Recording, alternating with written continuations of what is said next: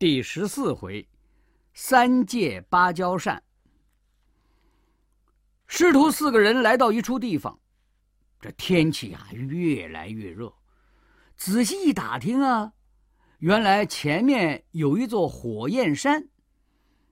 当年悟空大闹天宫，踢翻了太上老君的炼丹炉，有几块炉砖落在这里，余火未熄，变成了这座火焰山。据说呀。要过火焰山，就得向红孩儿的母亲铁扇公主借一把芭蕉扇，把火扇灭了，才能过去。悟空知道了，很是犯愁，但想来想去也没有别的办法啊，只好硬着头皮到翠云山的芭蕉洞去找铁扇公主。铁扇公主听说悟空来借扇子。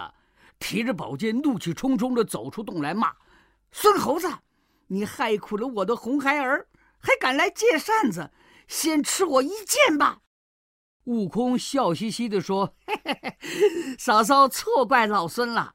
我的侄子现在在观音菩萨身边当善财童子，可享福了。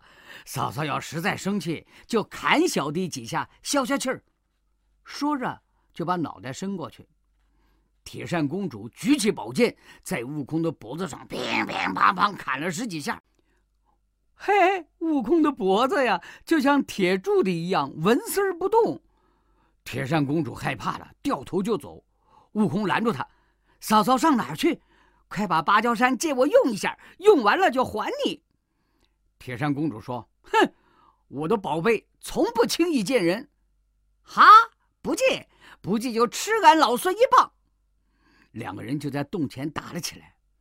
铁扇公主见打不过悟空，就拿出芭蕉扇，呼，扇了一下。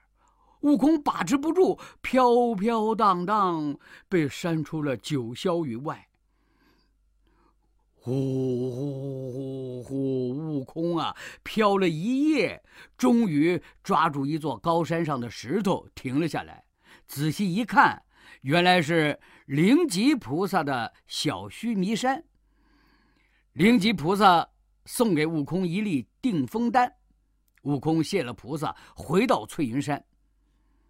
见到悟空，铁扇公主大吃一惊，又拿芭蕉扇扇了几下，可悟空却站在那儿一动也不动。铁扇公主连忙逃回山洞。悟空变成小虫，从门缝里钻了进去。铁扇公主跌跌撞撞地跑进洞里，叫着：“哎呀，渴渴，快给我倒点水！”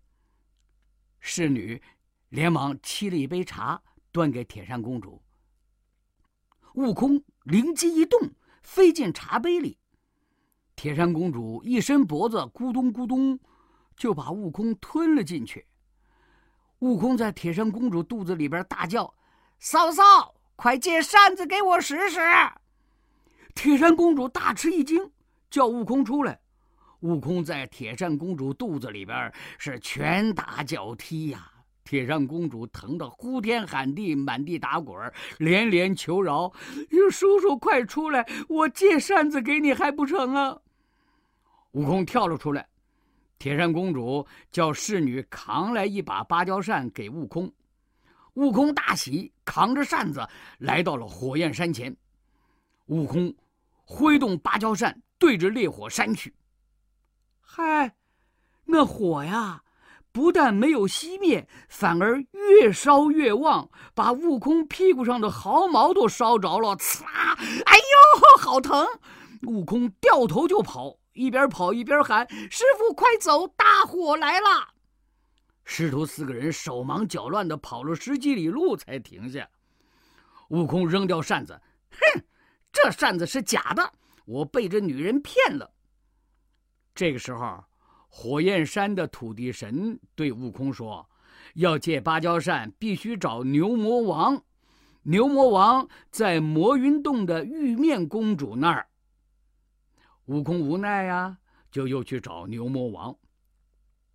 牛魔王听说悟空来借扇子，气冲冲的出洞就骂：“孙猴子，你是我的结拜兄弟，想坑害我孩儿，欺负我妻子，还敢来借扇？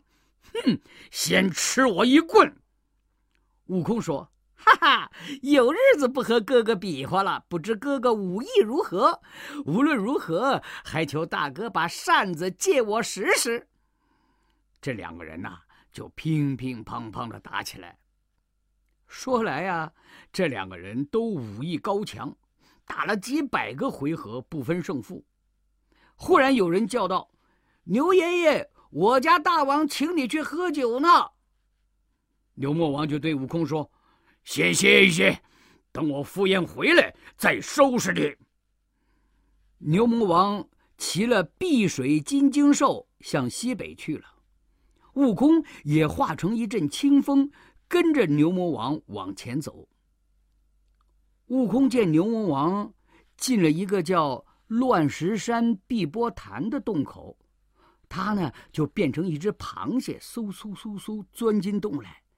看见牛魔王跟老龙精正喝酒呢，悟空啊就变成牛魔王的模样，骑了碧水金睛兽找铁扇公主去了。铁扇公主见牛魔王来了，得意的对他说了用假扇骗悟空的经过。悟空装出十分生气的样子，大骂孙猴子，然后就问了：“那真扇子呢？”“啊，在我嘴里呢。”说着，从嘴里边吐出一把小扇子，有杏叶大小，交给孙悟空。悟空要假装忘了口诀，问怎么样让扇子变大。铁扇公主就告诉了他，悟空听后把扇子含在嘴里变回原形，叫道：“嫂嫂，不认得小弟了吗？”说着纵身逃走了。悟空拿出扇子，念起咒语，嘿，呜，那杏叶大小的小扇子啊，一下就变成了二尺来长的大扇子。可是悟空也不知道让扇子变小的口诀呀。他只好扛着大扇子去灭火。再说那牛魔王啊，他喝完了酒，一下子不见了金睛兽，知道被悟空偷走了，他连忙回到了翠云山。铁扇公主就把悟空骗走芭蕉扇的事情对他说了。牛魔王大怒，立刻去追孙悟空。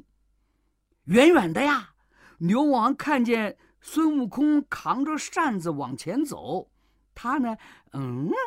就变成了猪八戒的模样，跑到前边来迎孙悟空。牛魔王说：“嗯，师兄辛苦了，我来扛吧。”悟空呢也不知道啊，就把扇子交给了牛魔王。牛魔王接过了芭蕉扇，默念口诀，把那个扇子变小，含在嘴里，现出了原形，叫道：“泼猴，认得我吗？”悟空一见，哎呀，懊恼万分呐。这两个人又大战起来。这个时候啊，猪八戒来了，听说牛魔王变成自己的样子骗了悟空，大怒，抡起钉耙乱打。牛魔王招架不住，逃回洞去。悟空和八戒追到洞口，一阵乱打，乒里乓乒里乓乓，那洞口被打得稀烂。牛魔王只得出来拼命，八戒抡动钉耙，悟空也全力进攻。牛魔王招架不住，又想回洞，被土地神率领的阴兵挡住了。这回，牛魔王走投无路了，只好变成一只天鹅要飞走。悟空呢，唰一下变成了一只海东青，向牛魔王扑来。牛魔王赶紧变成一只黄莺来捉海东青，悟空又变成一只乌凤来抓黄莺。